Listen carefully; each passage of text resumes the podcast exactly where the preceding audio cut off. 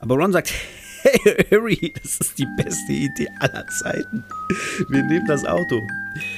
Also alles ins Auto, sie fliegen los.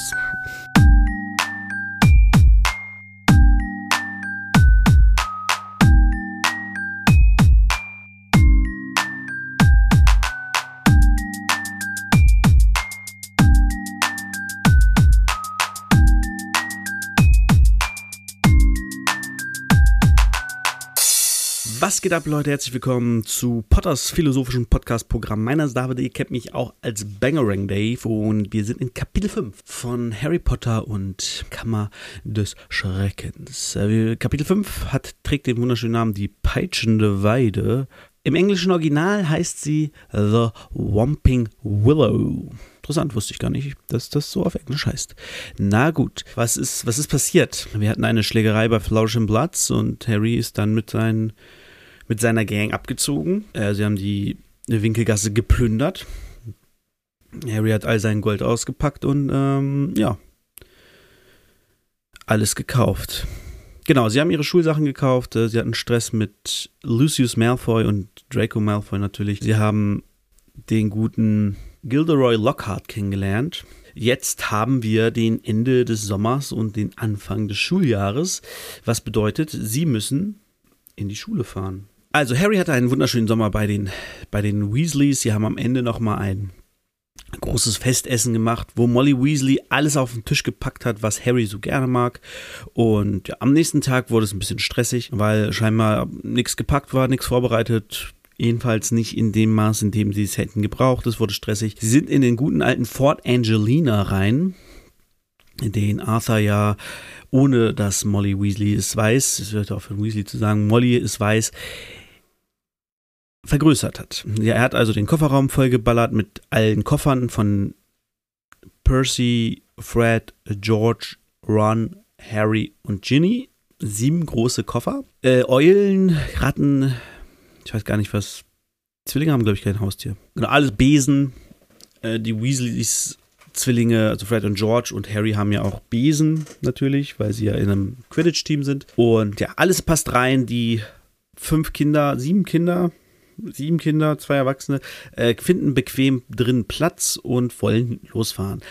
Aber ja, Harry wirft gerade noch mal einen sehnsüchtigen Blick auf den Fuchsbaum Bau, in dem er seinen schönsten Sommer erlebt hat bis jetzt, sieht ihn darauf dann aber wieder, weil äh, Fred hat sein Feuerwerk vergessen, äh, Ginny ihr Taschenkalender und ich glaube äh, Percy hatte auch irgendwie was vergessen.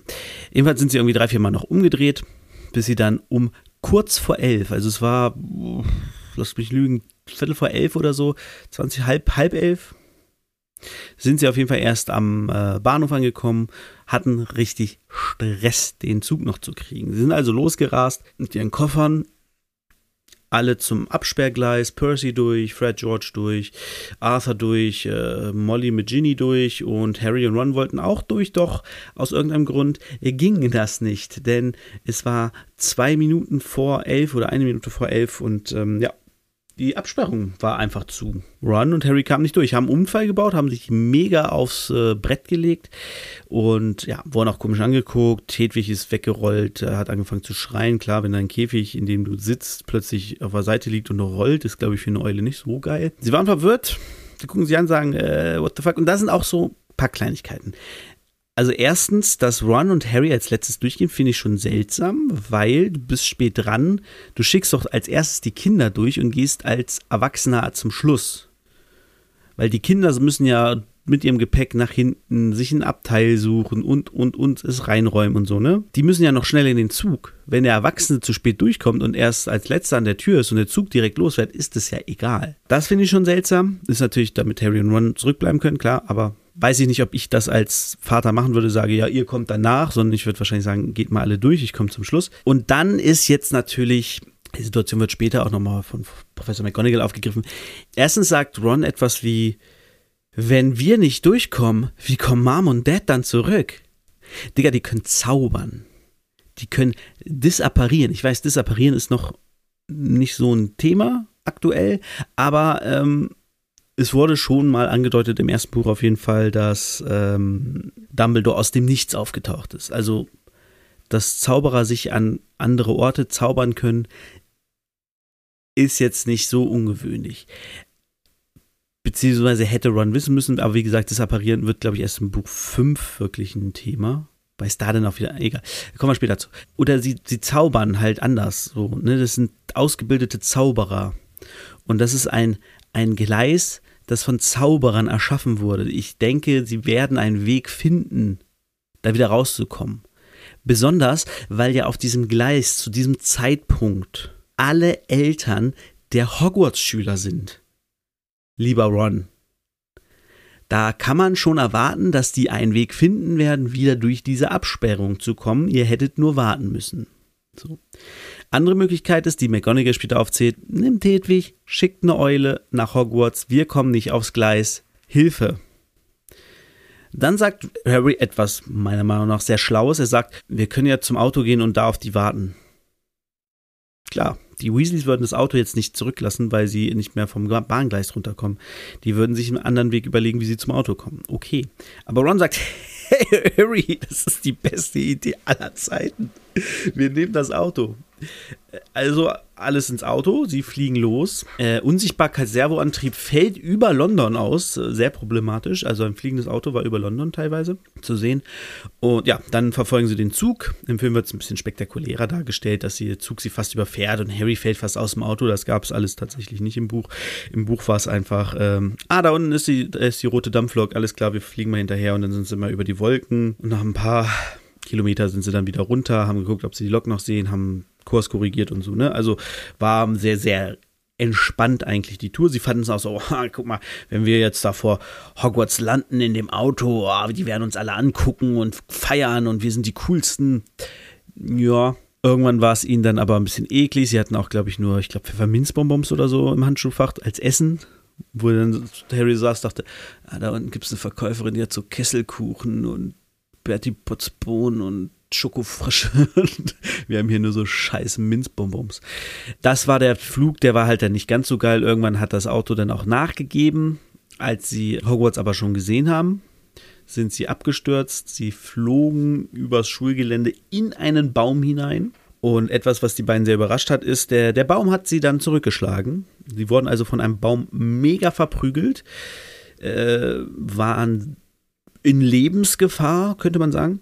Sind dann irgendwann aus diesem Baum raus. Ron hat dabei seinen ähm, Zauberstab zerbrochen, als er zaubern wollte, ist der äh, einfach Schrott gegangen. Das Auto hat sie dann am Ende gerettet. Der Ford Angelina hat einfach den Motor angeschmissen und ist ohne Zutun von Ron von der Weide weggefahren, was ihnen das Leben gerettet hat. Dann hat der Ford sie auch rausgeschmissen. Also er hat Türen aufgemacht, Sitze nach außen gekippt und die Koffer aus dem Kofferraum geballert und ist dann äh, Richtung Wald davon gerauscht. Ja, Ron und Terry sind dann mit ihren Koffern schnell zum, äh, und Hedwig natürlich schnell zum Schloss gelaufen, haben reingeguckt, haben gesehen, ah, okay, die Auswahl ist gerade, alles, also alle sind da, ne? so, hä, wo ist denn Snape? Und Snape war dann so, haben sie, haha, vielleicht ist er rausgeworfen worden. Snape stand dann hinter ihm, meinte so, naja, oder er sucht äh, Leute, die nicht beim Essen sind. Wurden dann rein, Snape hat ihnen gesagt, ey, ihr wurdet gesehen, ich habe hier eine Ausgabe vom Abendpropheten. Äh, neun oder zehn Muggel haben euch gesehen. Es ist Mr. Weasley, arbeitet ihr Vater nicht in einem in einer Behörde, die so etwas unterbinden sollte und so. Etc. pp. Snape war pisst. Dann wurde aber McGonagall geholt und Dumbledore war dabei. Ron wollte schon seine Sachen packen, meinte, ja gut, wir gehen jetzt, ne, ciao. Und ähm, dann so, ja, nee, ihr bleibt noch. So, ne, ihr kriegt beide Strafarbeit, ihr dürft jetzt nicht zum Festessen, so, damit ihr damit jetzt nicht angeben könnt. Da haben so ein Brote gegessen, Kürbissaft getrunken und sind dann hoch auf ihre Zimmer gegangen, beziehungsweise hoch in den Turm. Dort waren sie erstmal und haben das Passwort gar nicht gewusst, wo man auch denkt, ja, geiler Job, McGonagall. Hättest du dir denken können, woher sollen die denn das jetzt kriegen? War aber nicht so schlimm. Hermine ist dann aufgetaucht und hat ihnen das Passwort gesagt, war aber mega sauer. Wie könnt ihr das machen? Blibliblub und hat einen kleinen Einlauf verpasst. Sie kam in den Raum, Hermine wurde weggedrückt, alle haben gefeiert, alle haben gesagt, boah, geil, Fred und George überhaupt nichts gesagt, wir wären noch zurückgekommen und ja, war eine gute Aktion, äh, haben alle gut gefunden, bis auf Hermine und Percy, die dann in der Ecke standen und ähm, nicht so begeistert aussahen und dann haben Ron und Harry das auch gesehen, meinten, ja gut, wir müssen jetzt hoch und haben sich schnell hoch ins Schlafzimmer geschlichen. Dort haben sie dann noch mit ihren Kollegen, mit äh, Dean Thomas, Seamus Finnegan und Neville Longbottom ein bisschen gequatscht. Mein Stuhl quietscht gerade, ich hoffe, das hört man nicht so toll. Äh, genau, mit denen haben sie dann noch so ein bisschen gequatscht. Und so, die haben sich ja dann auch den ganzen Sommer nicht gesehen und äh, haben sich ein bisschen ausgetauscht. Und dann sind sie schlafen gegangen. Und dann endet das Kapitel. Harry ist zurück in Hogwarts. Reise war nicht ganz so geil. Teilweise schon, teilweise nicht. Wir haben die peitschende Weide kennengelernt. Ein, ein spannender Baum, der dort schon steht, äh, schon vor der Geburt von Ron und Harry stand, hat Snape ihnen erzählt. Ja, was sehr spannend ist, ist, dass Dumbledore tatsächlich gesagt hat, wenn das nochmal vorkommen sollte, so etwas in der Art, dann muss er sie von der Schule schmeißen.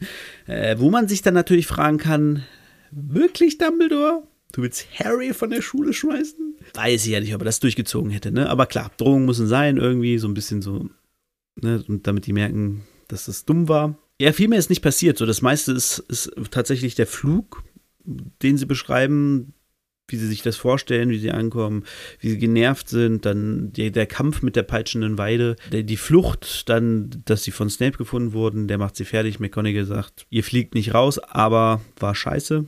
Und sie kriegen beide Strafarbeiten, die werden natürlich noch äh, kommen in den nächsten Kapiteln. Und ähm, das war Kapitel 5, die peitschende Weide. Ist, ist, halt, ist halt die Reise nach Hogwarts. Und wir lernen den Baum halt die peitschende Weide kennen. Wie gesagt, viel passiert da an sich nicht. Deswegen äh, heute eine kurze Folge. Die letzten waren, glaube ich, immer ein bisschen länger. Ne? Ähm, deswegen diesmal eine etwas kürzere Folge müssen ja auch nicht immer übertreiben hier, ne? Ähm, so, ja, das war's. Ich verabschiede mich. Ähm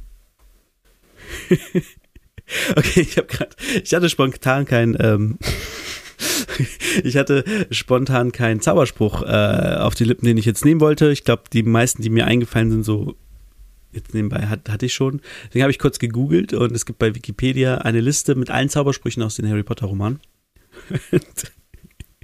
Ich verabschiede mich heute mit, ah, ich komme mir vor wie ein 13-Jähriger, mit einem Zauberspruch, der richtet Dinge auf.